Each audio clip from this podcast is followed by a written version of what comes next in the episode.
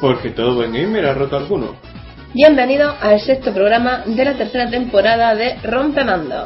Os saluda Samu, que hay, me acompaña Osaka.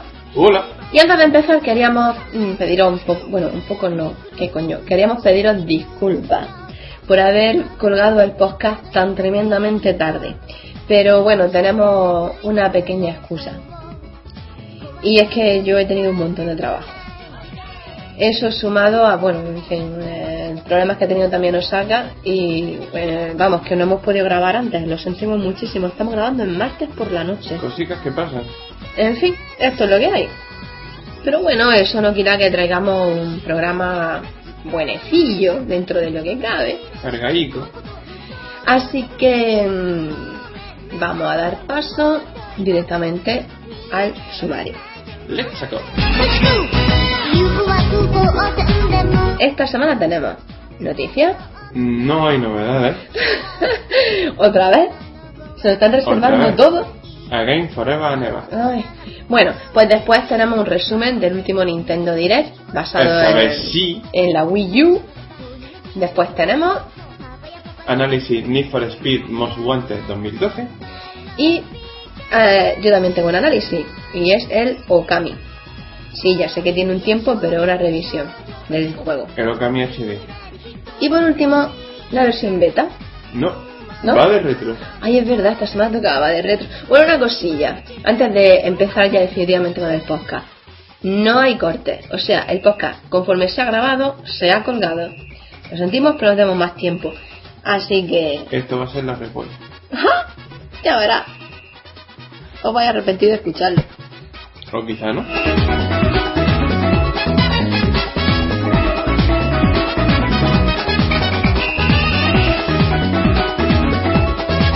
Vamos con las noticias. Algo pasa con Gears of War Judgment, concretamente que ya se puede reservar. Y Microsoft lo ha confirmado oficialmente esta misma semana. Usase la pasada que es cuando dice este resumen. Esto no sería noticia si no fuera porque reservar el juego tendrá su ventaja, como por ejemplo el Classic Hammer Bass, un rifle de asalto que los Locust usaron durante el asalto del día E. También, y dependiendo de dónde se reserve el juego, se obtendrán otros extras, como jugar con Anya, Alex Brand o Marcus Phoenix y Dom en su juventud, aunque se ignora qué cadenas repartirán cada extra. Nota, esto me da muchísima rabia, cuando los extras de pre-reserva se lo reservan, se lo reparten entre las cadenas, que tienes que... hay gente que directamente se reserva el juego en muchos sitios Sí. Y lo compra en todos esos sitios para poder tener Todo eso el juego completo. Hombre, es una putada. Y luego los lanzan como DLC. Eso es una putada. Eso no debería de ser legal. Ni los DLC tampoco. Mm, ¿eh? Bueno, Si no da tiempo a poner el juego a la venta en una fecha determinada, cambiáis la fecha y lo hacéis en condiciones. bueno, los DLC si están bien usados no importa. No, sí importa. Eso es obligar a la gente a gastar dinero y gastar dinero y la gente no está para gastar dinero. He dicho, sigue con la noticia. No, pero que eh, no, que no es normal. No, no, a ver, yo estoy en contra de los DLC. Entonces, pero, no me des a mí por saco. pero no estoy en contra de los DLC en condiciones. Ya hablaremos un día de eso en condiciones. No hay DLC en condiciones. Y si no, lo hablamos fuera de micrófono y ya está. Eh, el juego saldrá el 19 de marzo del 2013 y será una precuela de la, de la trilogía original. Lo desarrolla People Can Fly, los chicos de Ballet Storm.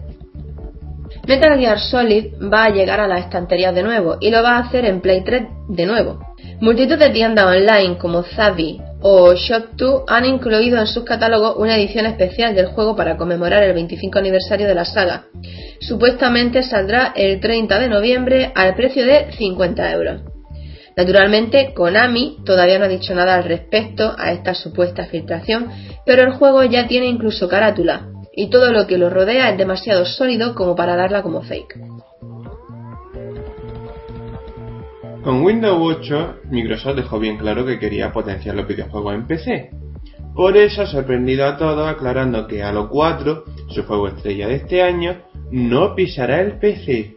Ah, ¿no? No, no es algo nuevo si tenemos en cuenta que Halo 3, Halo War y Halo Reach tampoco salieron en- de Xbox 360. Pero a mucha gente le ha chirriado teniendo en cuenta la supuesta intención de Microsoft con su nuevo sistema operativo. Así como han chirriado las explicaciones de la compañía. aduciendo que, aunque siempre está buscando formas de expandir la audiencia de la saga, falso, Halo 4 está diseñado para Xbox 360. Una consola que se programa bajo DirectX 10.1 y que usa un mando que Windows 7 soporta de forma nativa. Por no mencionar que Xbox 360 es un PC con forma de consola. Ya lo he dicho, algún día tenía que hacerlo. ¿Ya te has quedado a gusto? No, puedo decir muchas cosas más como Bueno, pecero que pues, soy. calladito. Vale. La prensa escrita sigue recibiendo palos. Si en agosto despedimos dolorosamente a Nintendo Power... ¿Eh? ¿Eh? Nintendo Power. No hagas ruido raro. Una leyenda. Este mes nos toca preparar el entierro, que eres muy tétrico, saca, de la revista oficial PlayStation. Hemos crecido con esas cosas. Eh, entierro es lo mínimo que puedo, es la palabra mínima que podía usar. Puse sepelio al principio, pero es que me, me dijeron que era demasiado pedante. Eh, bueno, pues sí, asistimos al fin de la revista oficial PlayStation, según ha confirmado su editorial Future Publishing. A través de Game Informer se ha podido saber que el último número de esta revista será el de Navidades de este año, dejando atrás todo un historial de publicaciones y muchos lectores huérfanos. Aparte de lo publicado en la revista, ni la redacción ni la editorial se han pronunciado hasta el momento. Vaya poca más negra en Gamer, en Nintendo Power, ahora esta gente. Es una época muy negra, pato. ¿Qué quieres? Esto es lo que hay. Bueno, yo hablo del gaming, pero sí.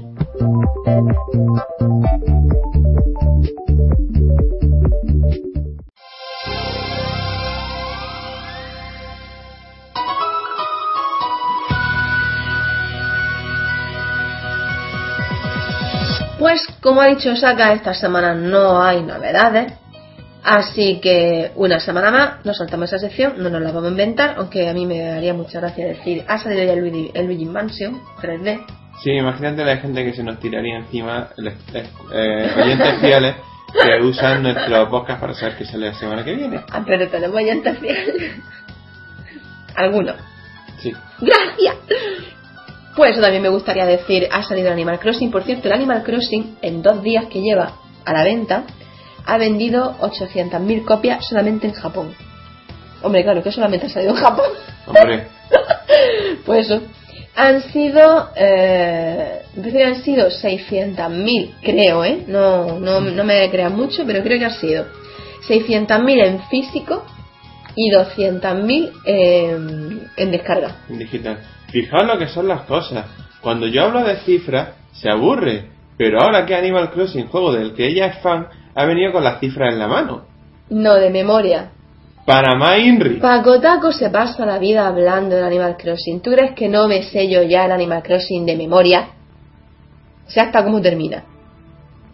El Animal Crossing no acaba, te juro que sí.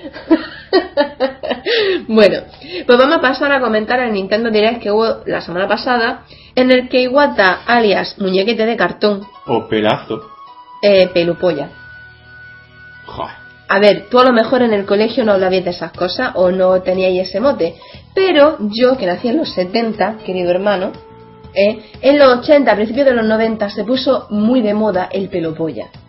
¿Sabes qué pelo es ese? Pues el mismo que lleva Iguata. Lo sé. Así que, Iguata, pelo polla. Lo siento mucho, Iguata, te la has ganado a pulso. ¿Eh? Que lo sepa. Además, parece que está cartonaico, así, que no se mueve nada más que como... Luego en cambio sale a lo de tres luce pelo, pantén y movimiento.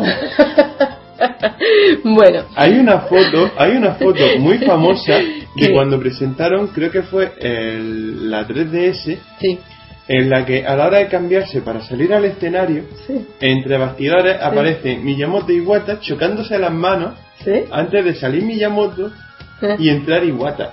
¿Y? Es que me ha venido a la cabeza, es que... eh, Ah, esa es la prueba de que no está cartonado, ¿no? Sí, se mueve.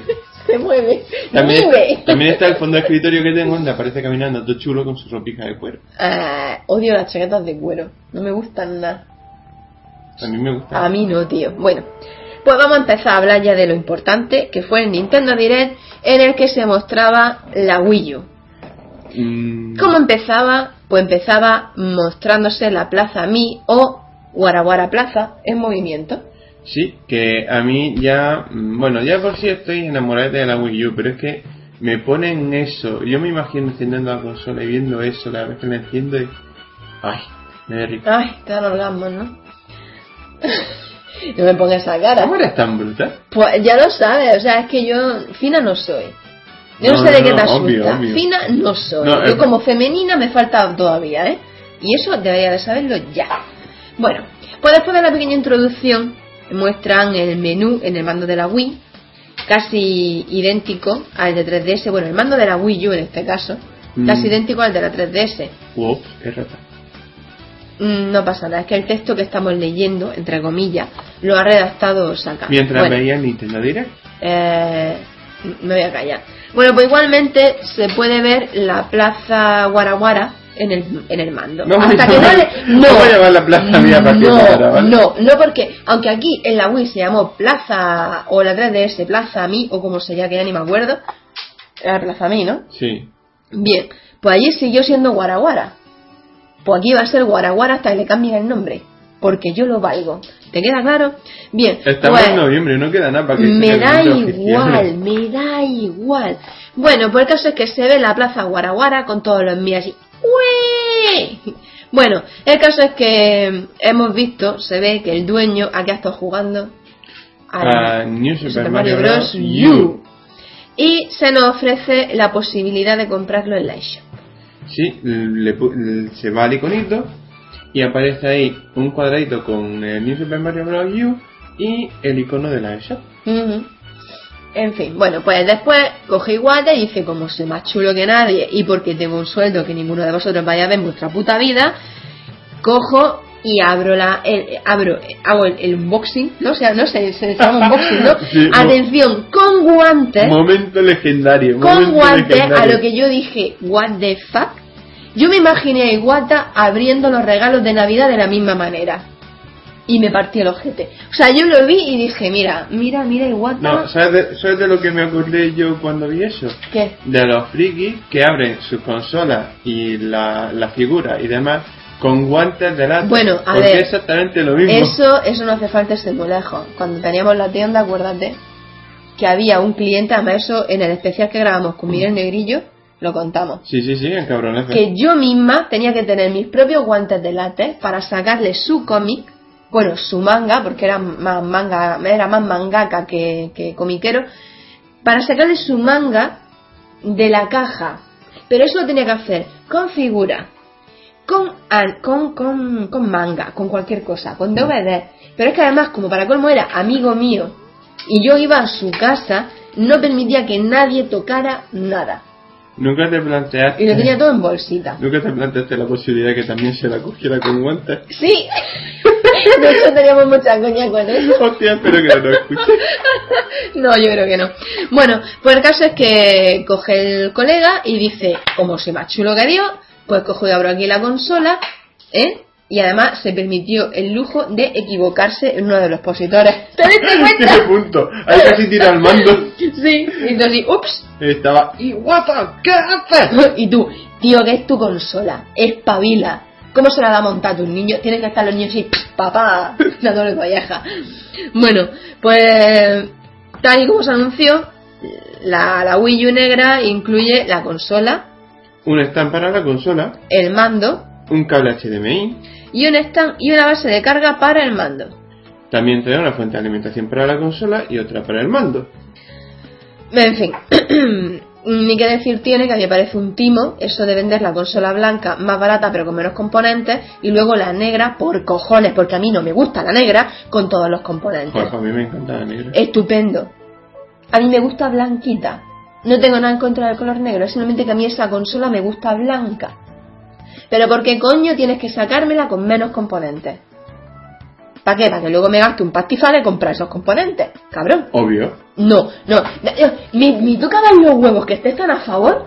No, no, es que no estoy a favor, es que es evidente que la sacan para eso. ¿eh? Pues ya. A menos que esté haciendo la pregunta retórica, no, tiene es que, sentido. oh Dios mío, es que no debería ser así. ¿Por qué me tengo que, que gastar yo más dinero? ¿Eh? O comprarme la negra. Pues no me da la gana. A ver, ya sé que no debería ser así, Eh, pero es que esto está siendo un no resumen del Nintendo. ya, bueno, da igual. Bueno, mm, Cuan- cuando, Cuenta. cuando yo me explayo no da igual. En fin, ah, pero es que yo soy la jefa. Bueno, pues la consola puede almacenar hasta 12 cuentas de usuario. y cada una con un Mi asignadito. Y por cierto, mostraban cómo se podía hacer el cambio de cuenta en una pantallita muy bonita. Se ven Sí. ahí las cuentas. Con su carita de mí, la seleccionas, hop, ya está en tu cuenta. Ah, sí. Bueno, el caso es que también cuenta, o sea, cada cuenta tiene sus propios datos y sus partidas guardadas. Pero si un usuario compra un juego en formato digital, ¿qué pasa? ¿Lo saca? Que todos los usuarios podrán disfrutarlo. Aprende Microsoft. Bueno, Bueno. esto no es nuevo. esto, esto sucede también en Play 3. Pero con... En Nintendo es sorprendente verlo. Y todos sabemos por qué. Sí, Porque son bastante roñiqueros. sí. Aunque últimamente con la eShop están generosos, ¿eh? Hay mucha rebaja. Bueno, yo voy a callar. Bueno, el caso es que eh, las cuentas también almacenan páginas favoritas de internet de forma individual. Espero que en una familia nadie le dé por el porno y luego todos puedan ver ahí. Ay, papá, que ya yo se dedicaba a ver you- YouPorn y el padre, ¿cómo? Ya yo. Bueno, pues eso. En fin. Y Wata, bueno, de- después, de todo esto, Pasa a hablar eh, de los servicios online de la máquina que quedan englobados en la Nintendo Network y que para ser usados requieren una Nintendo Network ID. La Nintendo Network ID requiere un nick, un password, nombre, fecha de nacimiento y correo electrónico. Y ya de camino mm, se aclaró que utiliza un sistema de identificación doble, ya que se utiliza tanto nuestro nick como la ID que no se muestra de forma externa. Dicha ID sustituye a los códigos amigos y, para que no entendamos, es un sistema muy similar al de Steam. Ya. Bueno, el sistema de identificación, como ha dicho Saka, es similar al de Steam. Coño, si todo esto ya lo has dicho tú. Claro. Ah, vale. Bueno, el caso que... ¡Qué malo es tener guion! Es muy chungo llevar guion, ¿eh? Yo ¿A lo prefiero sin guion mil veces. Y eso que esto no es un guion tal cual. No, no, es un resumen escrito así muy resumidito. Bueno, la Nintendo Network, Network ID pasará a ser el sistema de identificación de las consolas Nintendo a partir de ahora.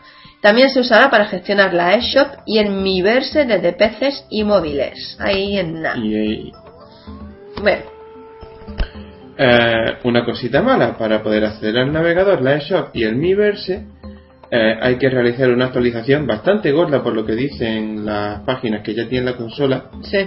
nada más encenderla Ah, y qué bien, internet, qué bien, qué bien.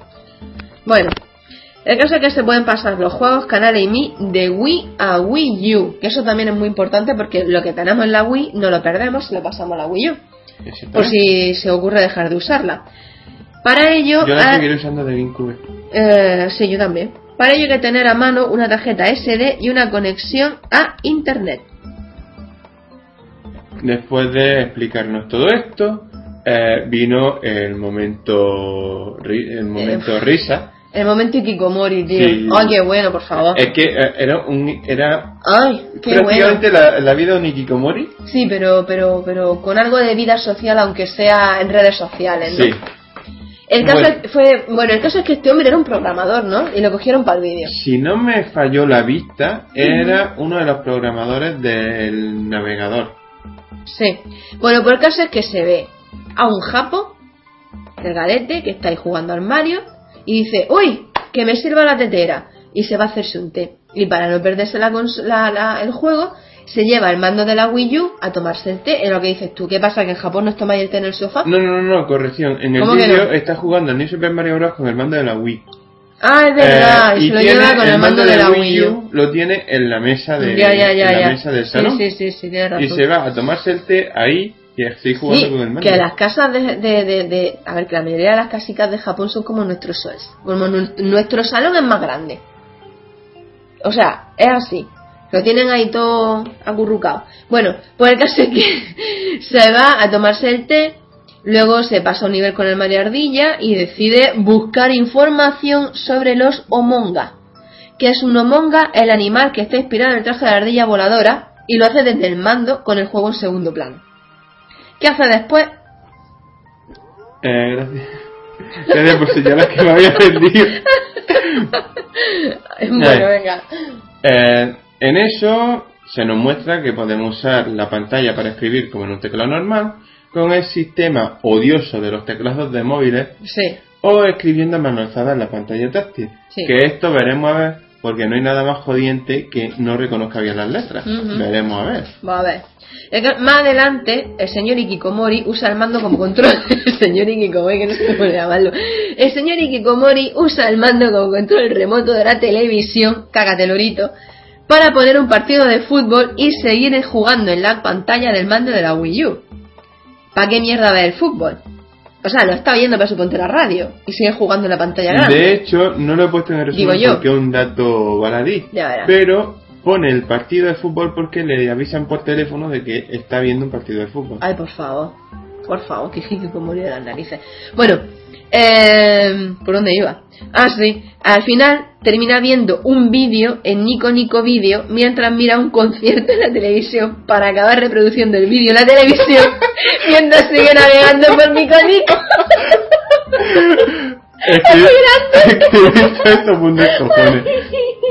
Y el tío era como una especie de breaky dance extraño. En fin, bueno, eh, el caso es que termina usando el Miiverse para comentar unas dudas sobre el New Super Mario Bros. U. Y bueno, eh, Eh, nos muestra que en el Miiverse podemos escribir mensajes a mano y adjuntar un, emo- un emoticono que muestre nuestro estado de humor. vamos, eh, eh, Twitternendo. Sí, Twitter. ¡Hostia, no se me había ocurrido! Para mí se me acaba de ocurrir. Twitternendo. Twitternendo, pues ya lo Yo tenemos. había pensado en Nintendo Twitter o o algo así. si no estáis hasta los huevos de, de, de Twitter, que yo acabé hasta las pelotas, pues, Pues toma. Twitternendo. Twitternendo. Bueno, en Miiverse también se pueden recibir comentarios de los amigos, los seguidores y del resto del planeta. Twitternendo, Twitternendo, totalmente. ¿qué te digo yo? El Miiverse está dividido en comunidades dedicadas a sagas o juegos, no queda muy claro, porque está en Japón, no entendemos, pero también puede estar integrado en los propios juegos. Y el New Super Mario Bros. U es un ejemplo de integración con Miiverse. Por lo ponen como ejemplo. Por ah. ejemplo, al palmarla en un punto concreto, Sí. vemos comentarios de gente que la ha palmado también ahí. Y nosotros mismos podemos dejar un comentario al morir. Un poco. ¡Ay, se ha matado Mario! ¡No! Los comentarios también pueden verse desde el mapa del juego que muestra el comentario más destacado de cada casilla. Ujú. Vamos, como los, los FF, no, los FF no, los, los mensajes, estos, los, ¿cómo se llama? ¡Ay! El ranking de Twitter. Ah, sí, yo sé que se ha comparado al sistema de mensajes de. Al sistema de avisos de Demon Souls. Ujú. Pero aparte de eso. Bueno, el Nintendo Land también tiene Miiverse integrado. En- Pueden introducirse comentarios en cada atracción y también podemos leer comentarios de la gente y ver sus mi y ver sus mi, que no con mi andaluz extraño no lo he dicho bien, en la Nintendo Land Plaza o en la Plaza Nintendo Land. ¿Eh? Una plaza con un nombre. Normalán, no- no-. Normalán. Sí, sí, normalán. Bueno, después de todo eso, Iwata y Reggie hicieron una demostración de videochat de Wii U. Quedó sospechoso porque Reggie dibuja un corazoncete. Aclaración, porque es que eso no me dio tiempo, eso no me dio tiempo de explicártelo en ay, ay, tema. Eh, cuando, ¿Qué? cuando escriben en la pantalla, cada uno pone una cosa y después. Sí. Y lo que vemos es lo que escribe Iwata. Iwata eh, rodea, hace, dibuja una especie de silueta extraña de Reggie y pone ahí algo. Sí, lo y que Reggie escribe- dibuja un corazoncete. Lo que escribe es. Eh, hagamos un buen lanzamiento de Wii U. Y Reggie escribe I love Wii U. Wii U. Lo, Sí, que, eso pa- sí lo que pasa es que. mm, no sé si es que va así o si es que no, no le fue bien la videoconferencia, pero no se ve el mensaje entero de Reggie. Ya. Pero se ve un corazoncete. Exactamente. ¡Ay, qué cuca! Bueno, eh, el videochat se notaba que era en tiempo real. Totalmente. Además, se notaba un puñado. Y te- porque tenía su pequeño retardo, ¿no? Sí, y retardo tenía de- mm, el- paroncillo. Sí, y el audio, pero bueno, por lo menos te muestran la realidad de cómo es. Eh, eh, Microsoft, eh, Eh, presentación no de Kinect, eh, eh. Para follar tienes. No, no, no, eh, me acordaré de ese E3 mientras viva. Primero porque me pasé esa conferencia dos horas eh, tragando sopa como un gilipollas y aburriéndome esperando a que llegara. Y luego cuando llegó la videoconferencia, que ya fue el Zoom, Mm, era un vídeo perfecto. mm. Eh, todo era perfecto. El Kinect era tan bueno que tenía hasta lag negativo. Ya. Eh, mm, Bueno. Se me quedó grabado. Y es- En fin. El caso es que si estamos jugando y recibimos una llamada de video chat, el botón home del mando se ilumina en azul.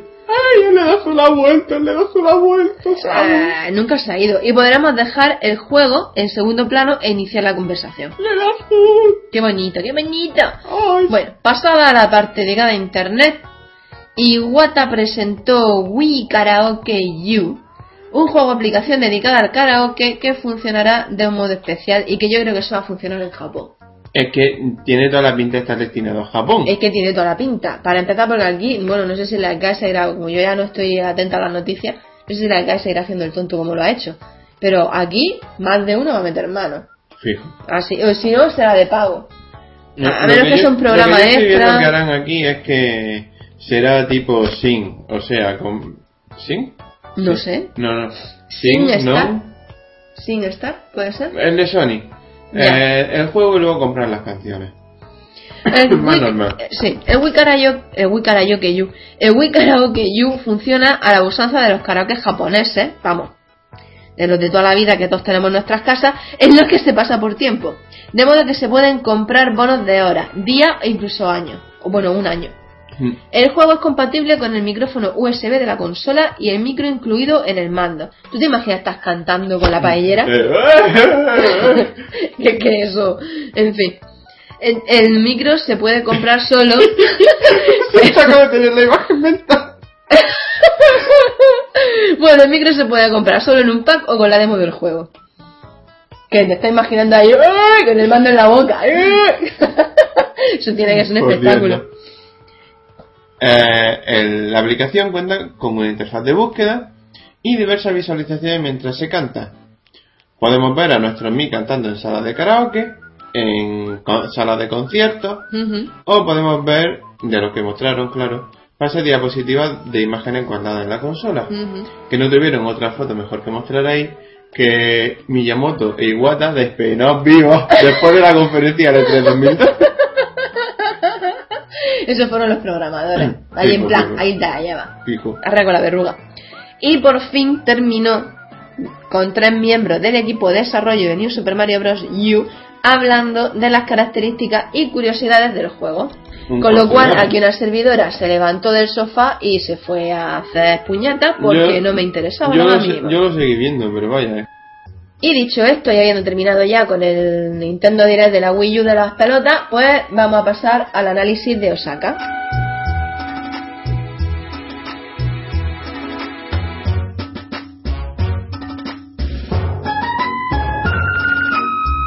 Que era el Need for Speed, ¿no? Sí, el Need for Speed, Most Wanted. ¿Mo qué? no me de mi pronunciación. Moguante, te ha quedado tan almeriense que no me lo creo. ¡Qué heavy! ¡Ay, qué bueno! Bueno, pues cuenta. Eh, El Need for Speed, Most Wanted 2012. ¡Moguante! versión PC. Versión ordenado. Bueno, pues ¿qué tienes que contar del juego? No te explayes mucho, Ay, porfa, que los juegos de coches son aburridos. Me tra- llevo la 3DS, si quieres ponte. no, gracias.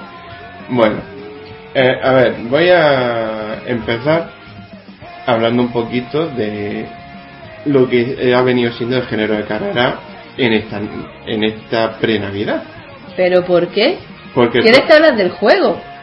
Sí, pero el año pasado hubo una especie de bonanza, todos los juegos de carreras que salieron eran buenos, y este año pues ha salido el Fórmula 1 2012 que es clavado en 2011, con mejora gráfica y demás, el World Rally Championship 3 que ha sido...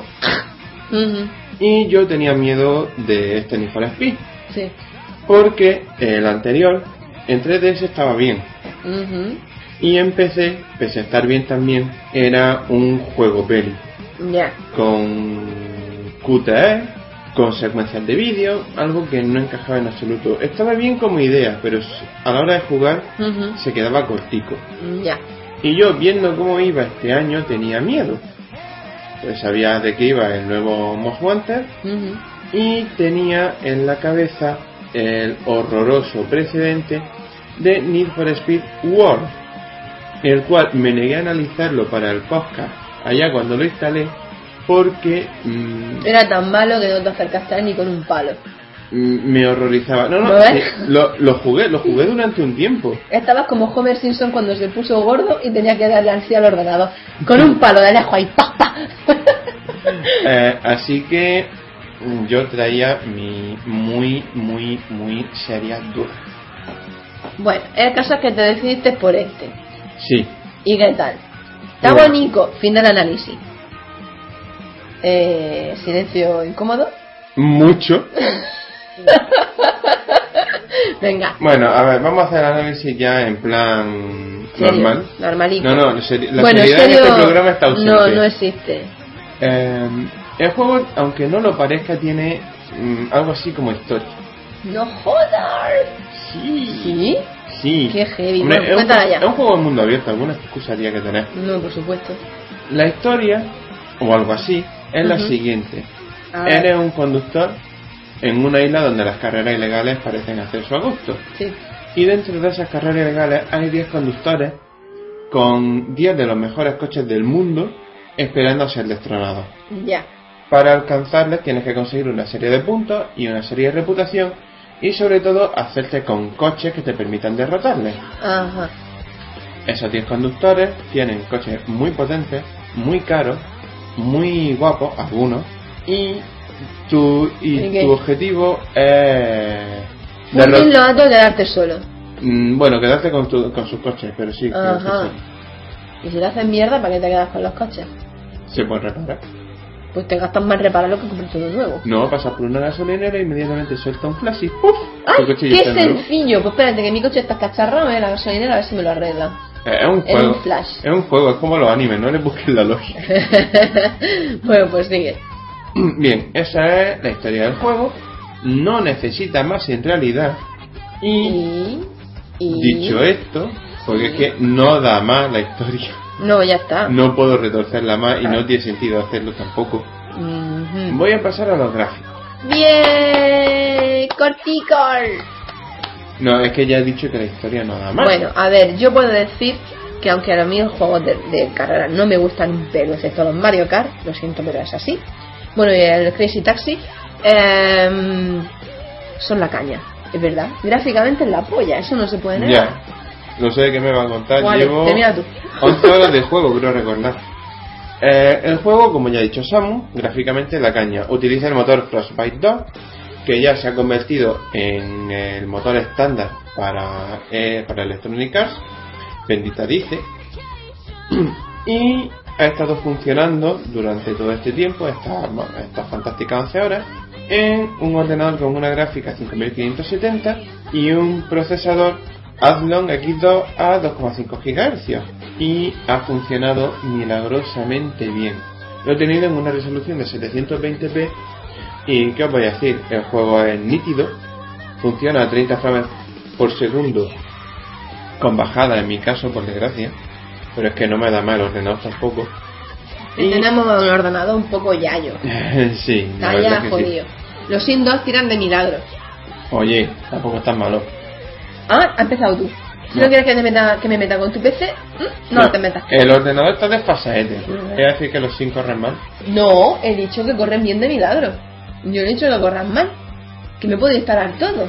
Toda la pasta buena, toda la pasta cansa que me gasté en los 2, con todas sus actualizaciones, con todas sus extensiones y todos sus accesorios, entero. 10 gigas de expansiones. Y tira de puta madre, y estoy enganchada hasta, hasta el tuétano. Y hace un rato estaba pegando gritos contra el DLC.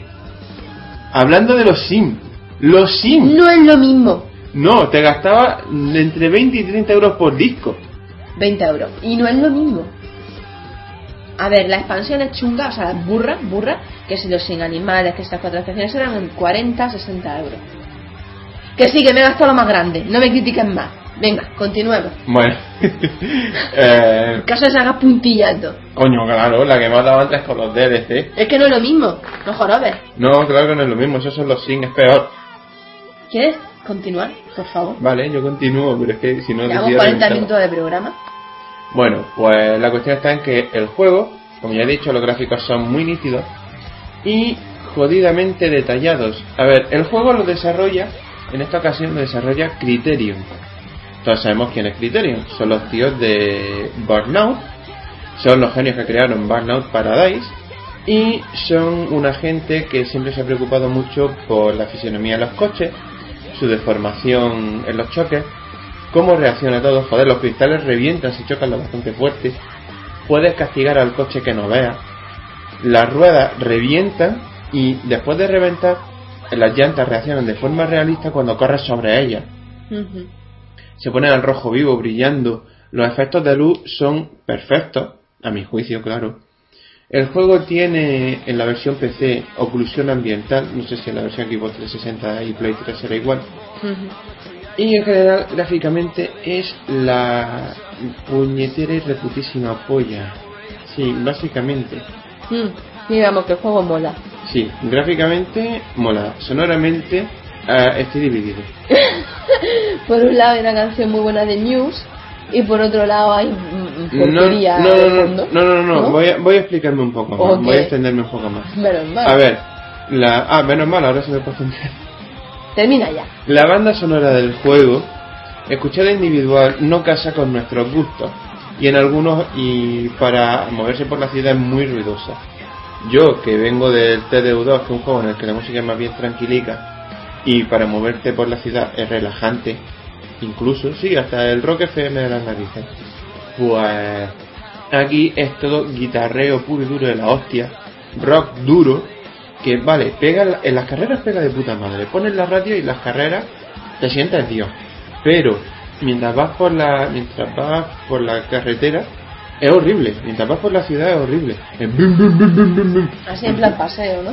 Sí, y tú, "Eh, quiero pasear, socorro. Ojito, ojímetro, que como funciona, como funciona en Speed además, te pone a 100 por hora en medio segundo.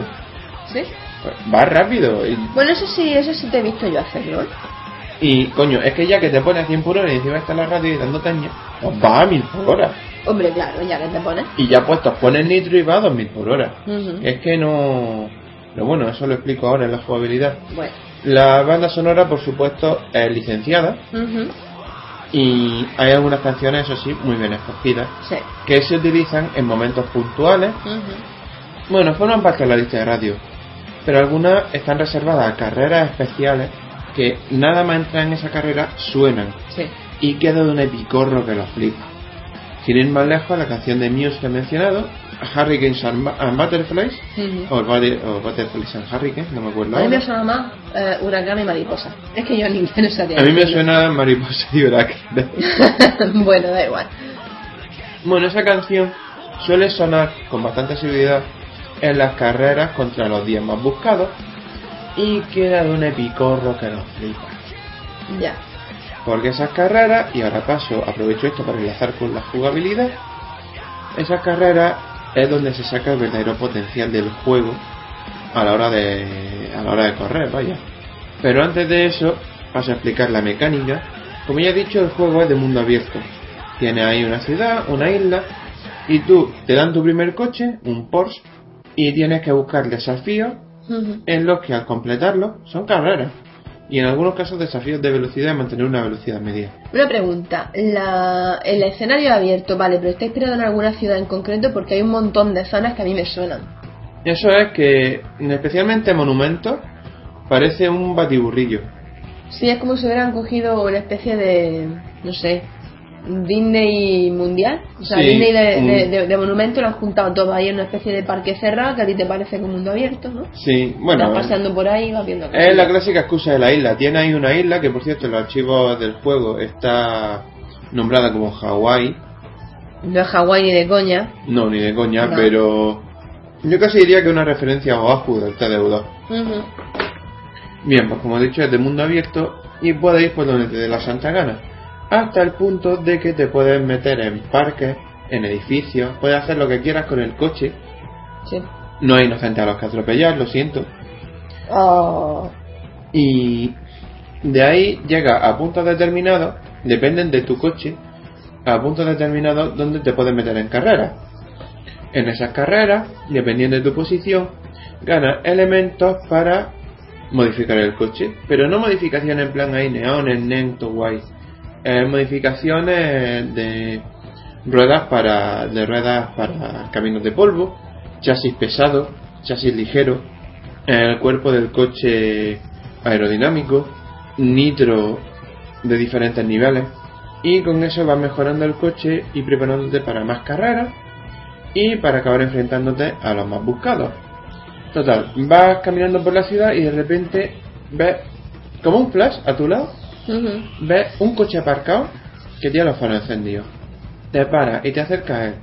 Y en ese momento ves que sale de él la marca a la que pertenece y te dice pulsa arriba para subirte al coche. Y tú, ¡Ah!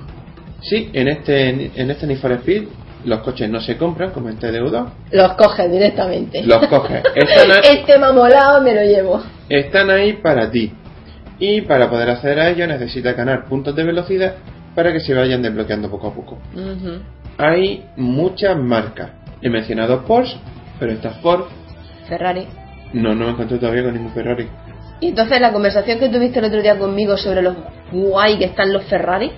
No, yo te decía precisamente lo con... Bueno, me acabé diciéndote eso porque tú dijiste que no entendía cómo la gente, que no entendías cómo había gente a la que le gustaban los Ferrari. Pero la conversación empezó hablando de los Lamborghini. Ah, es verdad, que tú dijiste que no te gustaban los Lamborghini. Estéticamente no. Ajá. Eh, pues eso, hay Porsche, hay Lamborghini, hay Mazda, hay Subaru, hay incluso algunas marcas que yo no había oído nunca como Tesla. ¿Tesla? ¿No la Sí. conoces? De coches no. Yo sí. Pero ella no es muy famosa. Ahí está, ese es- Y coches pues tenemos, pues también está Lancia. ¿Estaba Tata? Tata. Tata, Mor- Tata Motors. No, no. ¿No? Qui- Quizá este y no lo encontró porque es que hay cientos de puntos donde encontrar coches. Bueno, cientos, hay ciento y pico. Pero yo solamente encontré unos menos de 50 incluso. Tata Motors es una empresa india que hace coches eléctricos y- e híbridos de bajo coste. Y hace un par de años se presentaron en Barcelona. eh, Tata Motors presentó el Tata Nano. Y había un montón de chavalillas en plan hindú cantando ahí, yo quiero un Tata Nano, me gusta el Tata Nano. Muy y es como el Smart, pero de dos, pero pero súper barato y eléctrico, no sé si vale 3.000 euros. 3.000 euros. Y te lo traen directamente de la India. Y uno de los pocos concesionarios que hay en España, uno, uno está en Barcelona y otro está en Granada. No sé si en el resto de España habrá más. Pero además son súper bonitos. Los veis, esto mira qué cuco. Y están las chavas, yo quiero un tata nano. Y yo, yo quiero un tata nano. Me gusta el tata nano. Pues ya que ha salido esto, A ver. eh, siendo el juego que es, podríamos pensar que son que lo que se conduce son super deportivos coches de coches de mucha de mucha tirada. Pero y esto te lo mostré a ti, Samu, uno de los coches que se pueden controlar es de la marca Ford y una camionetilla. Sí, una camioneta en plan super yankee donde van la, Sí. el perrete y la- las herramientas de, Sí, de que, para alcanzar los 200 kilómetros hora sufre lo más grande, se mueve muy lentamente. Y está estupenda y está ahí. Hay un Audi en plan, en plan utilitario, está el Lancia Integrale. Eh, bueno, el Subaru es que es un coche directamente. El Subaru- empresa está dedicado directamente a los road. Ujú. Hay mm, mucho, bueno, hay varias clases de coches y cada uno tiene sus propios eventos, sus propias carreras. Sí. Eh, Un poco más, ¿no? sí, poco más. Luego está, dentro de todos esos eventos y todas esas carreras, están la, hay diferentes grados de dificultad y están las carreras contra los más buscados, que son las mejores de todas, y al mismo tiempo las más irritantes. Razón. Dentro de todas son las más difíciles. Sí. Son epicorras, entre otras porque en muchas de ellas tiene predominancia sonar la canción de Muse. Lo siento, pero es que tengo predo. Es que en esos eventos pega la perfección. Son carreras muy largas, tipo sprint, Sí. donde hace una carrera ile- ilegal contra el dueño del coche y con la policía de por medio. La policía de Need Speed, que siempre ha sido muy cerril, y aquí lo es más todavía, y además tienen un truquito muy bueno. ¿Cuál? desplegar, bueno, tres truquitos. El primero es bloquearte. El segundo es bloquearte con furgoneta. El tercero es bloquearte con furgoneta SWAT. Y el cuarto, Sí, estaba yo. Sí. Me quedé a cuadro. y el cuarto, Son inamovibles. Eh, inamovible. Y si te chocan, da igual a la, a la velocidad que vayas, que están pillados. Han pillado, pero vamos, bien. Y el cuarto y último, aunque he dicho que eran tres, son las barreras de pincho. Es una putada. Que vas corriendo tan tranquilo, lleva un coche de la policía delante tuyo y de repente ves algo amarillo brillante. Y tú, ¿qué coño es eso? En ese momento pasa por encima de las cuatro ruedas. ¡Po, po, po, po! Y vas corriendo sobre las llantas. Sí, además el coche hace perfectamente el efecto. Sí, Porque yo sé lo que es con las ruedas, ir con las ruedas pinchas, por desgracia. Hombre, unos cuantos, me- unos cuantos metros, pero, pero lo sé. Y dices tú, joder, qué bien hecho. Está bastante bien. esas carreras son rápidas, intensas y muy muy buenas, pero por culpa de la policía también muy irritantes. Sí. En fin. Bueno, voy a dar final ya a esto. Espero que ya haya quedado claro mi opinión sobre el juego. Vamos, Pero- da hecho polvo él. Mm, sí, tanto a los pulgares como... Como el alma. Eh, mi valoración de este juego es que para mí, a nivel de juego de carrera, ha salvado el año. Iba a decir ha salvado la Navidad, pero es que queda muy... Para Navidad, no, no, no, no me seas Carrefour, ¿eh? No me seas... No, no, no, no, no.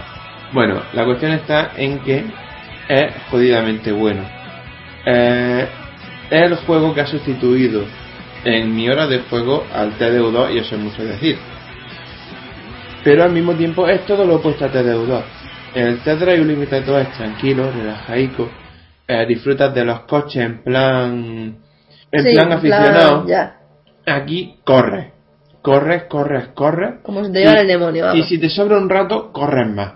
Sí. Tiene a la policía pisándote los talones casi siempre. Coño, vas corriendo tan tranquilo y de repente ves que suena una, sine- una sirena. Pone atención y está diciendo a la policía: Tengo un coche conduciendo ah, por encima del límite de velocidad. Voy a por él. Atención a todas las unidades. Vamos a por él. Coño, ¿pero qué he hecho? ¿Qué he hecho? Correr. Eso es lo que ha hecho. Mm, pero es Un que, juego de carrera en el que te multan por correr. irónico. sí. Tienes que estar atento al mapa y si ve un policía, frenar. Es un poquito cortar rollo. Pero es que mm, eso al mismo tiempo tiene su punto de genialidad. El juego para mí es un verdadero imprescindible. Fan de los juegos de carrera, no lo dejéis pasar. Fan de los juegos arcade, no lo dejéis pasar. Y solamente con que tengáis un ordenador que pueda moverlo, no lo dejéis pasar. ¿Ya has terminado? Sí, ya termina. Yeah. Vamos con mi análisis. De hecho, que cogiera la 3DS.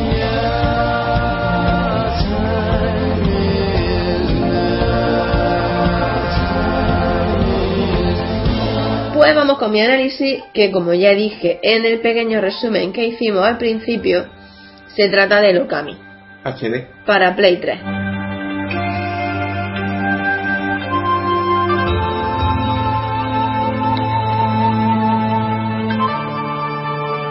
Que eso es que este juego ya salió hace unos años. Y cuando yo hablé por primera vez en Mito y Leyendas de Japón eh, acerca de la diosa eh, Amaterasu. Gracias por el apunte porque estaba ah, intentando acordarme del nombre, porque en el juego se menciona en la historia varios nombres de dioses y no sé por qué se me da el nombre de Amaterasu, la diosa del sol. Pues lo nombré, que el Okami está inspirado en ella, el lobo del Okami. Bueno, pues este juego lo jugué hace muchísimo tiempo y con la cosa que pues, el podcast es lo que tiene, cada semana juega una cosa, la mayoría de los juegos no te los puedes terminar porque es que realmente no te da tiempo. Y no me acuerdo qué otro colega de podcasting con qué con quién hablé, no recuerdo exactamente, que le pasaba lo mismo que a mí, que decía que sí, que era esto era poco menos que vamos, que un sufrimiento, que era un montón de juegos y luego al final pues o no te pasan ninguno o te pasan muy poco y la verdad es que es una puñeta. Al final lo que acaba haciendo es los que más te gustan de todos, Claro. te los dejas, los, Mm. los sigues jugando Sí, poco a poco. y, y luego el resto pues va. El Dishonored, por ejemplo, he seguido con él. La verdad que está, ese me ha, me ha gustado muchísimo, sobre todo por el género. Bien, pues lo que a mí, pues, como ya he dicho, salió hace tiempo, para Play, Play 2. Play 2, sí. Y era un juego pues bastante bonito, con una estética bastante japonesa. Muy en plan, ¿cómo se llamaba ese estilo de dibujo? Sumie. Sumie. Un estilo de, diseño de personajes, diseño de escenario, en fin. En general era del estilo Sumie, que es muy japo, es súper japo. Y es la verdad es que eh, muy atractivo. Y bueno, ya hacía mucho tiempo no lo tocaba y se me ocurrió, me dijo, Saga, ¿ha salido? Y dije, hostia, pues lo voy a rejugar de nuevo. Y la verdad es que mm, me encanta, para qué decir otra cosa. Me parece un juego realmente precioso y deberían hacerse más con ese tipo de estética. El problema es que para eso hay que trabajar. Ya, de la mayoría no quieren. Bueno, eh, voy a contaros la historia del juego, por si alguno no la conoce. Pues la historia cuenta que hace mucho tiempo existió una aldea en medio de un bosque de cerezos llamada Kamiki. Un día, porque le dio el punto al colega, apareció una bestia de ocho cabezas llamada Orochi. He intentado, lo que pasa es que no he tenido tiempo, buscar a ver quién era Orochi en la mitología japonesa o si era algún tipo de demonio o algo así. Ni tiempo ni internet. No, no, entonces claro, también hemos tenido muchas cosas que hacer para Kotaku y yo y no es que no me ha dado tiempo de mirar internet para nada, o sea, no, no he mirado ni mi correo, pero sí es verdad que hay muchos Orochi en algunas series. En Naruto, por ejemplo, está Orochimaru. Por ejemplo. Por ejemplo. Está el dios Orochi, bueno, todo lo que rodea a la saga Orochi Sí. en Kino Fighter. Bueno, el caso es que hay Orochis por ahí perdidos. Bueno, pues aparece un monstruo de ocho cabezas que se llama Orochi, que se dedicaba a extorsionar y a aterrorizar a la gente del pueblo. Además, exigía una vez al año el sacrificio de alguna joven que él mismo elegía, porque el día del sacrificio el tío lanzaba una flecha ahí, eh, a la casa de la, de la chavala en cuestión que le eligiera. Un día, de repente, como que no quiere la cosa, apareció un precioso lobo blanco, según cuenta la historia, muy bonito, al que los, al que los aldeanos, aldeanos, cabrón, llamaron Shiranui. Sí, aldeanos, estoy yo, estoy yo, vamos, tengo la lengua perfecta. Lo llamaron Shiranui. Mm, Un Shiranui famoso, una Shiranui famosa es, por ejemplo, Mai Shiranui Sí.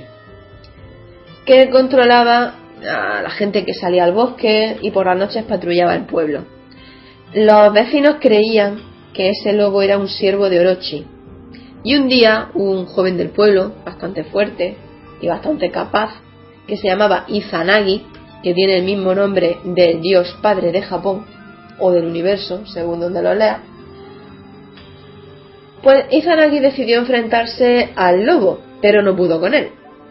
El lobo, de hecho, era mucho más diestro en la, lucha y, bueno, el chaval Izanagi no pudo con él. Un día, el día que a la bestia le dio el punto, pues la flecha la lanzó y se clavó en la casa de una chica que Orochi había elegido, evidentemente. Se trataba de Izanami. No sé si recordaré la historia. Bueno, yo ahora la contaré. Eh, Izanami era una joven de la que Izanagi estaba locamente enamorado. Estaba, vamos, que perdía los huesos por ella. Así que, en un ataque de ira, decidió ir a por Orochi y plantarle cara. Pero como no pudo con la bestia y ya a punto de palmarla, pues apareció Shiranui, que retó a la bestia y tras una dura batalla y utilizando unos poderes bastante potentes, eh, abrió el cielo, entró la luz que se reflejó en la espada de Izanagi y esto hizo que Izanagi cogiera fuerza y blandiendo su espada cortó una a una las ocho cabezas de la bestia. Después cogió a Shiranui que había terminado bastante mal y lo llevó a la aldea a ver si se podía hacer algo por su vida. Pero bueno, el pobre perro, o sea, el pobre lobo pues murió en la aldea. Y bueno, en agradecimiento, pues los aldeanos levantaron un templete junto con un altar y una estatua en su honor y bautizaron ya de paso la espada de Izanagi como Tsukuyomi y la colocaron en un altar como símbolo de la victoria de este chico. Pero dentro del juego han pasado ya 100 años y ya nadie se acuerda de esta leyenda. Y algún ignorante, que no se le ve la cara, se acerca a arrancar la espada Tsukuyomi ¿Y qué hace? Pues despierta, es muy listo, al espíritu de la bestia Orochi y sume al mundo en la oscuridad forever. Pero afortunadamente el espíritu del bosque, que se llama Sakuya y es muy tetona, y al mismo tiempo la guardiana del pueblo Kamiki, invoca a la diosa Amaterasu, que en su momento ya fue Shiranui, para que traiga la luz al mundo de nuevo. Bueno, esta es básicamente la historia, lo de Izanami y Izanagi, no sé si lo recordaréis, pero lo conté, eh, bueno, eran el padre y la madre de Japón. Y bueno, Izanami, pues, eh, se va al reino de los muertos para evitar que Izanagi tenga, en fin, ya no me acuerdo bien, también es verdad que son las una de la mañana y no me acuerdo, estoy muy espesa. Total, que la leyenda es de los padres de Japón y aquí pues eh, han cogido los nombres para ponerse a los muchachos. Esa es básicamente la historia del juego. Al lobo, una vez que empieza a jugar, se le une un bicho muy parecido a la de Zelda, a la que acompaña a Link en muchas ocasiones, que a mí me pone de los nervios y le aplastaría la cabeza con mucho placer. Pero, de hecho, Amaterasu ya intenta comérselo. sí, intenta, intenta, en fin, dar buena cuenta de ella. Bueno, la jugabilidad de este juego, la redundancia, es prácticamente como el Zelda. Eh, sí. No. Vale. Bueno, la, el bicho se llama el artista errante que acompaña a Materasu, se llama Isun, que por cierto es bastante insoportable, no para de pegar saltos, al lobo le toca las pelotas mil veces, a mí también, Está muy salido. está fatal. De hecho sale de las tetas de, de la De de, de- así que, que Sakuya da un ataque de risa y en plan "Ah, que me soba alguien, me hace cosquilla y ahora sale el, el bicho verde de ahí y dices tú "Mm, te estabas poniendo morado colega bueno pues acompaña a Materasu todo el rato y le va haciendo pequeños apaños, le va enseñando, es como un modo a modo tutorial, ¿no? Mm. Al principio, después ya se pone insoportable, o sea, después ya por mí podría desaparecer del mapa, totalmente, no lo aguanto. Bueno, Si lo piensas, mm, Ishun aquí tiene un papel que no tiene nadie en Zelda. Y es, la de- y es el de ser la boca de, de Amaterasu. Amaterasu es un personaje mudo. sí, Y donde Amaterasu debería hablar, aunque en general, aunque en general parece que ella no aguanta a Ishun, sí, Ishun es su boca. Él dice lo que se supone que Amaterasu quizás debía decir. se supone. O quizás, si lo da en condiciones, dice lo contrario de lo que Amaterasu debía decir. Ujú. Sí, hay un momento en el que, bueno, hay momentos en los que lo ves bastante ambiguo, la verdad. Bueno, sigo. El caso es que mm, mm, le sirve de guía, le enseña los controles, no es para nada difícil, un botón es para saltar, otro botón es para una cosa, otro botón es para otra. Y bueno, eh, se, te tienes que dedicar a, pues, a, tienes que ir a por el monstruo de ocho cabezas, a por Orochi, y por el camino, pues, rompes vasijas, encuentras cositas, te dan comida que restaura la vida. Aprendes poderes para Eh. el pincel. Si los tienes poderes para el pincel, porque el Isun este, bueno, Am- Amaterasu también era un poco la diosa de la arte, entonces al haberse reencarnado en el perro, en el lobo, me que diga, pues pierde todos esos poderes y tiene que recuperarlos. En fin, eh, con el pincel pues puedes cortar cosas, eh, hacer ríos, dibujar caminos, ¿no? Mm. y, y cargarte enemigos. Está bastante, bastante, en fin, que no tiene mayor misterio. Y las monedas las cuentan en yenes. Y la jugabilidad, pues básicamente eso, o sea, tampoco tiene mayor misterio. No. Mm, Prácticamente no ha cambiado nada desde la anterior versión de Play 2. Bueno, la versión de Play 2 tenía un filtro gráfico a modo de papiro. Sí, que Que este no tiene. perdido. Sí. El otro pues da un aspecto como de estar viendo continuamente en dibujos y este pues no, es más un muñequete en 3D que, que se mueve y tiene una textura bastante lisa Mm. y la gracia que tiene es el dibujo. A mí me gustaba más el otro aspecto, el de papiro. Y que me queda, gráficamente está muy bien, tiene un diseño muy bonito, tanto el diseño de personajes como de escenario y tal. De hecho, yo me extendería más y diría que es precioso. Es muy bonito, es que bonito, bonito, vamos. Sí, es como dice Saka, es precioso. Y pues ha perdido lo del papiro y bueno, le quita gracia, pero tampoco está mal, ¿eh? Y ya por último me queda hablar del sonido. Que el otro ya lo he dicho, o sea, para que voy a Sí. extenderme más y no... El sonido es pues música muy japo y es realmente bonita. La verdad es que la música es preciosa, sinceramente. Y ya está. Poco más, no tengo mucho más que decir. Si no lo habéis jugado en su momento, pues yo creo que ahora es un buen momento, aunque yo la verdad teniendo en cuenta la textura que tenía el anterior, la anterior versión, la de Play 2, pues yo me quedaba con esa versión. Sí, pero digamos que ojos que no ven, corazón que lo siento. Sí. Si no han visto la anterior, Si no lo habéis visto, pues oye, ahora- va- es que es muy recomendable. ahora tienen más acceso a él gracias a la tienda digital. Claro. Pues tampoco está nada mal. sin- no, no, sin está muy bien. ¿eh? está muy bien. Lo que pasa es que A mí me gusta ver sin puntillo, pero vamos. Que lo, lo le doy un muy recomendable y pasamos a otra cosa. Mariposa.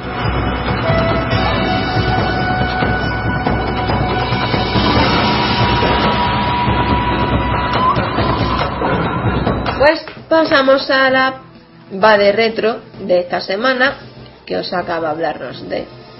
Princess Maker 2, Ah, ya sé desarrollado dice. por Gainax. si es Gainax, vale.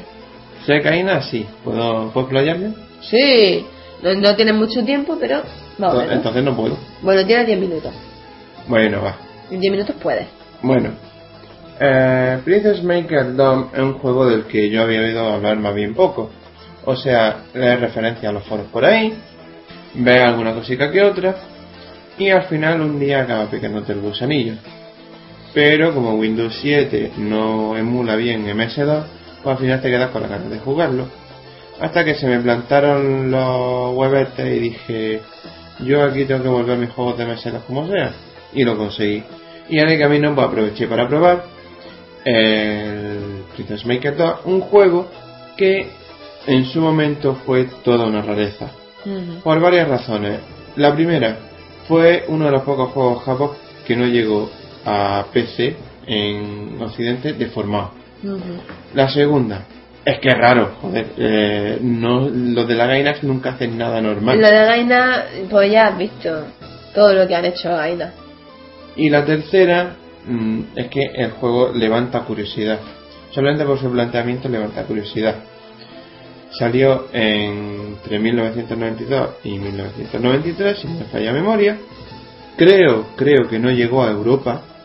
De esto ya no estoy muy seguro porque leo cosas dispares. Claro, tiendas que lo traen, por ejemplo, de importación. Ujú, Como tampoco era raro que los juegos vinieran sin traducir, Claro. pues era fácil en realidad. Sí. De todos modos, antes prácticamente había mucha más facilidad porque había gente que realmente se arriesgaba a traer cosas. Ahora Sí. ya no se arriesga nadie, te tienes que arriesgar tú. Sí.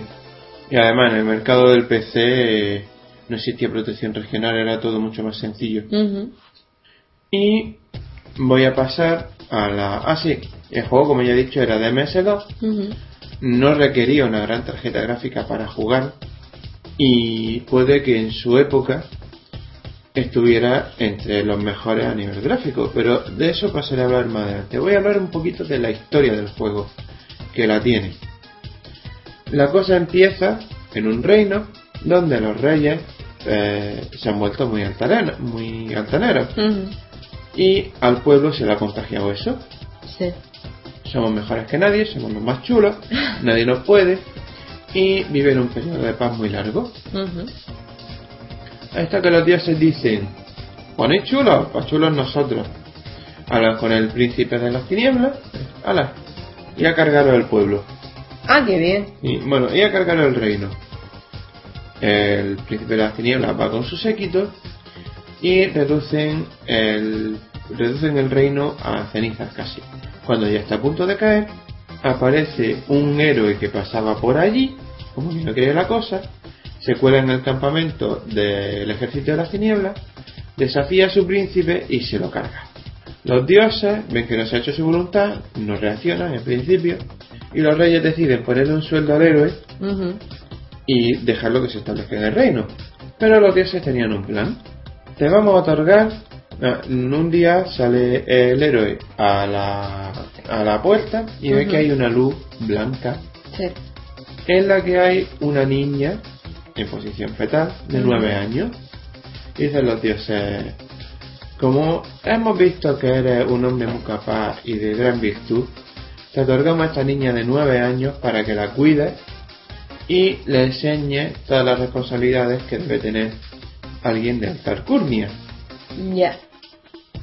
Pero yo lo veo de otra forma. Hostia. Nos jodiste el plan, así que nosotros ahora te vamos a joder la vida. ¿Qué cobras? 500 monedas de mierda, prepárate porque no te va a llegar ni para un mes. Y en Bueno. efecto así es. El primer año no pasa nada. Es a partir de los 10 años cuando debe empezar a criar, la- a criar a la niña. Y a esa niña la tienes que criar usando ese sueldo de 500 monedas para que vaya a clase, se vaya de aventura y trabaje. Ojo al dato, trabaja ella. Sí, El padre no, trabaja ella. sí. Eso se llama explotación infantil. No Y se, y se va de aventura ella. Sí, sí, sí, sí. El padre se queda ahí mientras rascándose los bolis. Tiene hasta un. tiene hasta un mayordomo sátiro llamado Q, que es bastante majete, todo se ha dicho. Sí. Se, preo- se preocupa mucho más por la cría que tú. Mm. A lo mejor le mandan mucho, mucho trabajo un mes y te dice: La niña se está estresando, ¿eh? se va a poner rebelde. Ujú. O le manda estudios que no tienen nada que ver con la alta alcurnia y te dice: ¿Tú no querías meter a la niña en la alta sociedad?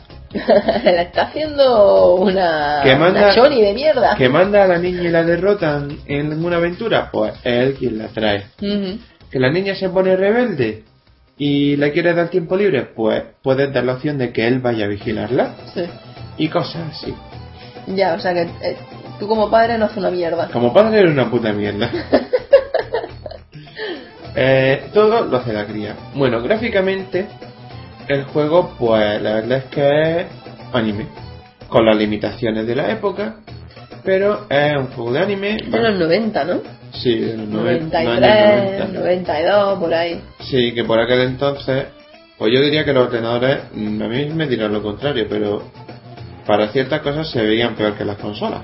Sí, bueno, pero el juego también está muy bien para los ordenadores de la época. Sí, eso también es O verdad. sea, gráficamente no es tan malo como puede parecer. No, no, es que de hecho gráficamente es muy bueno. Si el Sí. problema está en la limitación técnica, no gráficamente es prácticamente un anime. A ver, en los gráficos hay tres cosas a destacar. Bueno, a distinguir más bien.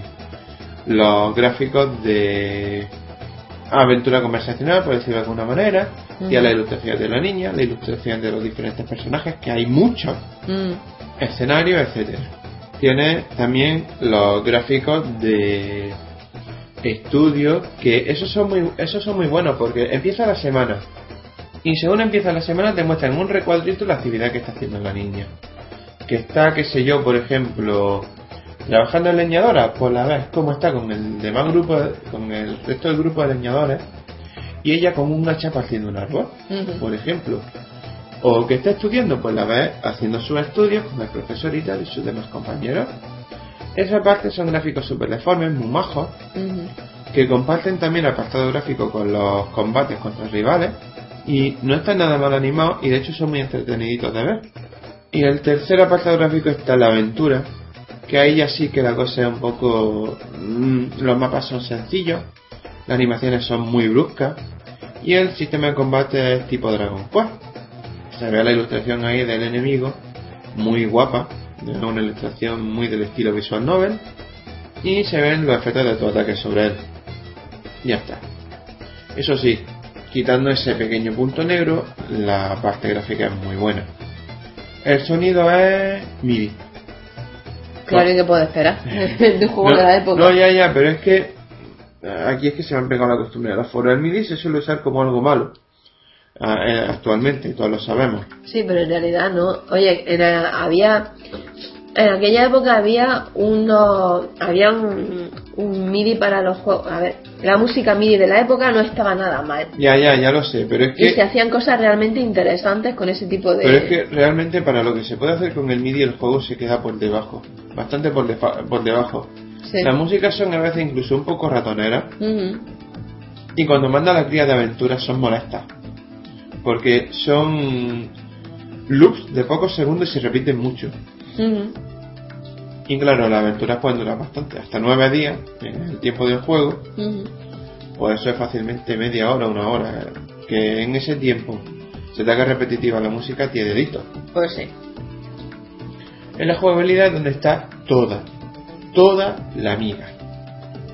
Como ya he dicho, la niña, la chiquitica, la pobretica, eh, puede, ma- puede hacerla estudiar diferentes tipos de cosas y puede mandarla a diferentes trabajos. Bien, aquí uno puede pensar, el objetivo de la niña es convertirse en princesa, ¿no? Eso es lo que dice el nombre. Se supone. Pero no, la niña será lo que tú quieras que sea. O lo que tú hayas sido tan imprudente como para permitir que sea. Veréis, explico un poco el sistema en profundidad. Las clases cuestan dinero. Concretamente entre 30 y 50 monedas por día. y se configura en semanas. Cada mes te dan un espacio de tres semanas para decir si quieres que estudie, quieres que trabaje o quieres que se vaya de tiempo libre. Sí. Todo esto tiene efectos en la cría. Aumenta sus características tipo inteligencia, fe, escepticismo. Eh, fuerza, manejo con la espada, decoro. Sí. Bueno, es que me pongo a enum- a enumerar es una pantalla completa de estadísticas. Es la, la tira.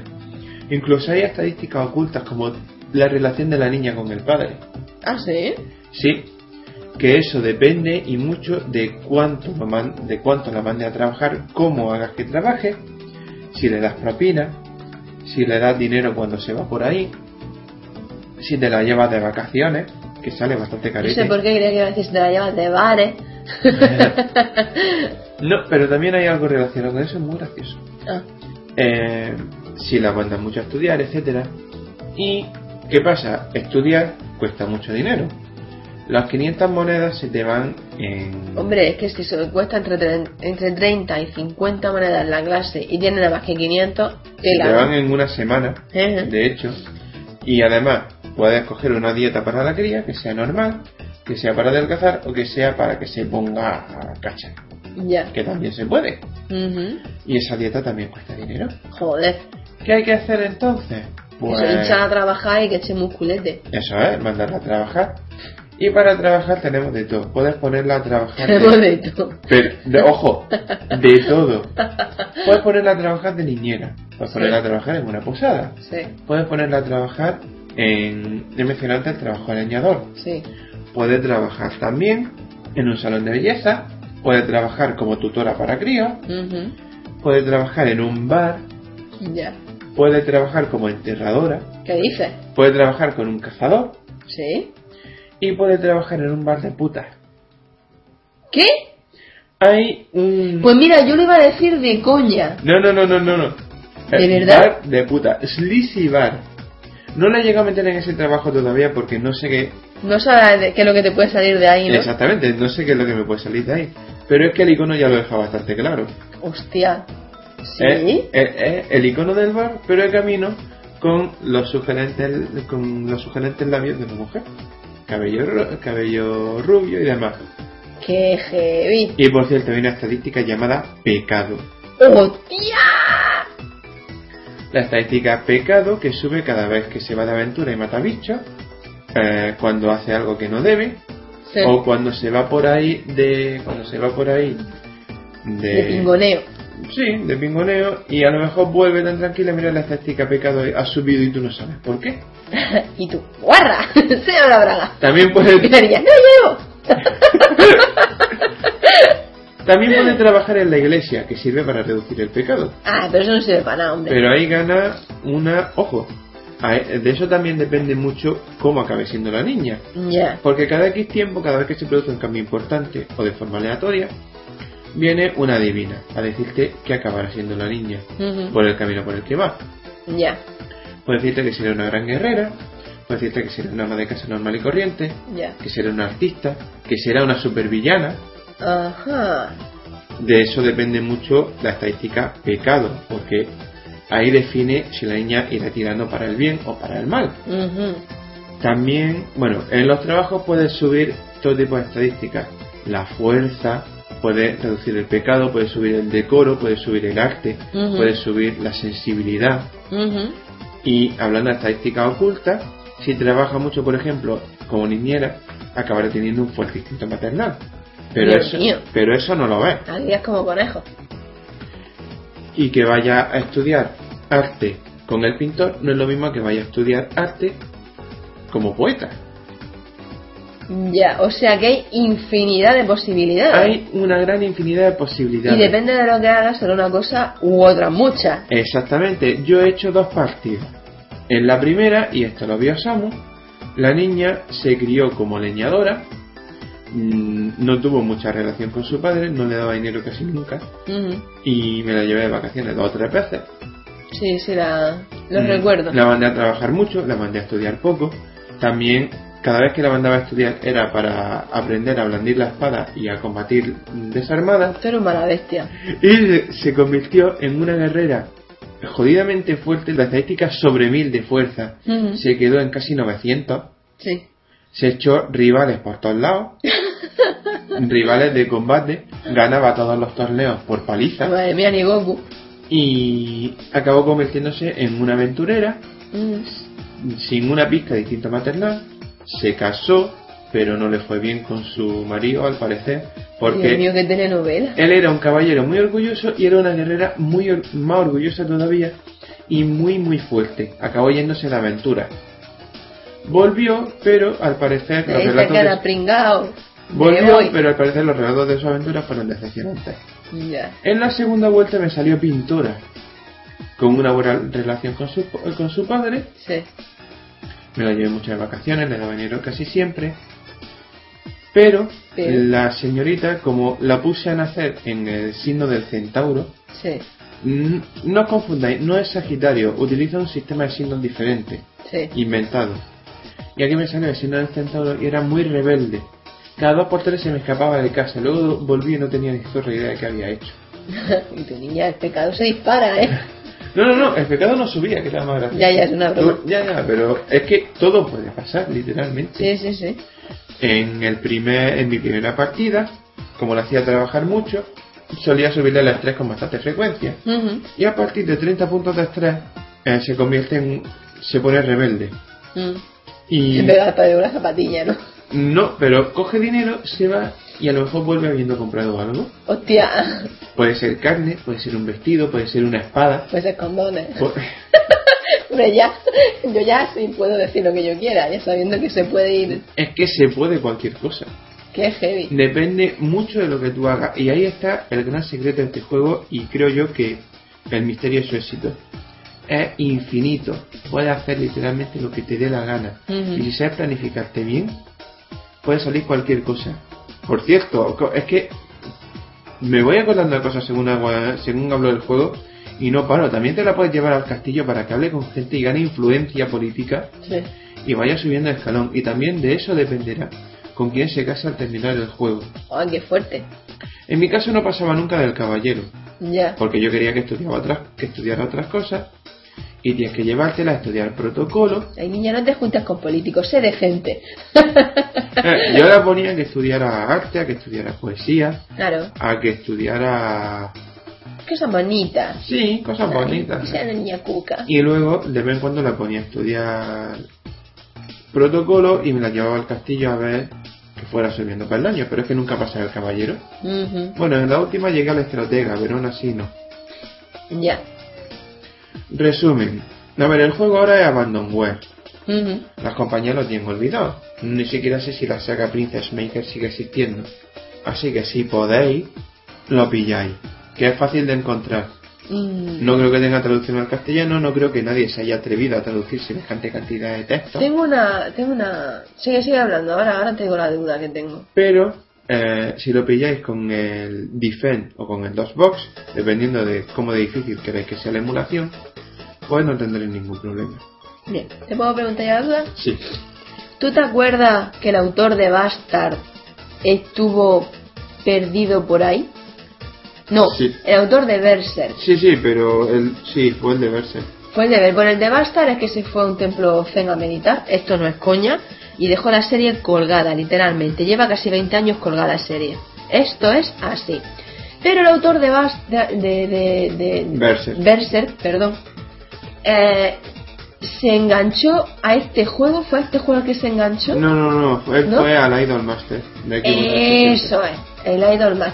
Vale, es que estaba pensando digo, no sería, no sería. Me sonaba algún rollo parecido. Pero aún así no me extrañaría, ¿eh? el juego engancha y mucho. Yo lo he... Hombre, nada más que por probar a ver lo que te va saliendo, tiene su gracia. Ojalá encontrar una versión al castellano porque os la recomendaría, pero si no es que igualmente merece la pena. Eh, tiene ta- tantísimos detalles, hay tantas variantes. Y es que es tan infinito, Ya. tan, tan, tan infinito, que puedes hay pasar, infinidad de, de posibilidades en realidad. puedes pasar años jugando. Sí, Años. yo creo que no se acabaría nunca. Pero como cada vez te puede salir una cosa distinta, Sí, es que... eh, En fin, mm, a ver, obra maestra para mí, eh, ha sido una obra maestra. No, no, es que no es, es infinito, bueno, bonito. mediamente barato. Y joder, tiene muchísimas amigas. Ya. Es que llega al mi, mi, prin- Todavía no se calla. mi princesita llegó a derrotar al dios de la guerra. Hostia, qué hardcore. El, cuando te la llevas de aventura a las montañas del norte, si llegas lo bastante lejos te encuentras al dios de la guerra. Sí. O a base de subirle fuerza, técnica y de ganar reputación en combate, acabó derrotando al puto dios de la guerra. Qué máquina. Puedes conseguir la hostia de cosas. En serio, si, si tenéis idea de inglés, probadlo. No os vais a arrepentir. Mi próxima partida probaré a llevarla al bar de puta, a ver qué sale. Eso quiero verlo yo. Muchas gracias, Aka. De nada, ha sido un placer.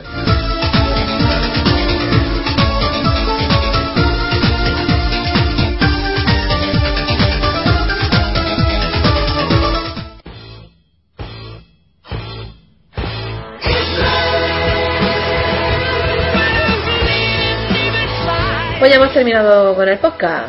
Muchas gracias por habernos escuchado. Ha salido larguete esta semana. Sí, pero bueno, tiene compensación. ¿Por qué? Sí. Os lo vamos a decir. Porque esta semana no hay podcast. Es decir, está este, pero con este tenemos el cupo del de la semana pasada y el de esta semana. Así que hasta el próximo fin de semana, que será de 14, 15, 16, aproximadamente el 23, 24, no hay otro podcast. No porque no nos da tiempo a grabarlo, sencillamente. Ni a prepararlo siquiera. Nada. Eso sí, la espera merecería la pena. La próxima sección retro os lo vais a flipar. Eso espero. Lo vas a flipar hasta tú. Ah, vale, vale, ya está. Bueno, pues mm, lo mismo de antes. Pedimos perdón porque hemos tardado demasiado en colgar el podcast. Pedimos perdón también porque esta semana no va a haber podcast, pero es que nos va a ser imposible. Y os damos las gracias por esperar a que salga el rompemando. ¡Uy! ¡Uy! Saludo Timmy. ¡Uy! Yo tengo referencia a todo con videojuegos, tío. Qué Mejor. heavy. Sí, el otro día no sé qué pasó, que le dije, salió corriendo como un pinmen ardiendo. y se quedó Paco Taco, ¿qué? bueno, pues eso. En fin, que, que, que eso, que, que muchas gracias por escucharnos y perdón por la tardanza. Y bueno, ya sabéis pues que estamos en ebooks, iTunes, Oyesto, Radio Podcast Castellano y Directorio Podcast. Y nada, esto es todo. Un gracias una vez más y Osaka, muchas gracias por participar. No hay de qué, como ya te he dicho, esta semana ha sido un placer. Me alegro, me alegro. Yo, en fin, espero que os haya gustado el podcast. Eh, y bueno, nos vemos dentro de semanita y media. Sí. Hasta dentro de 7, 8 días, yo qué sé, 10 días, 10 días. Au revoir, a tu tele. so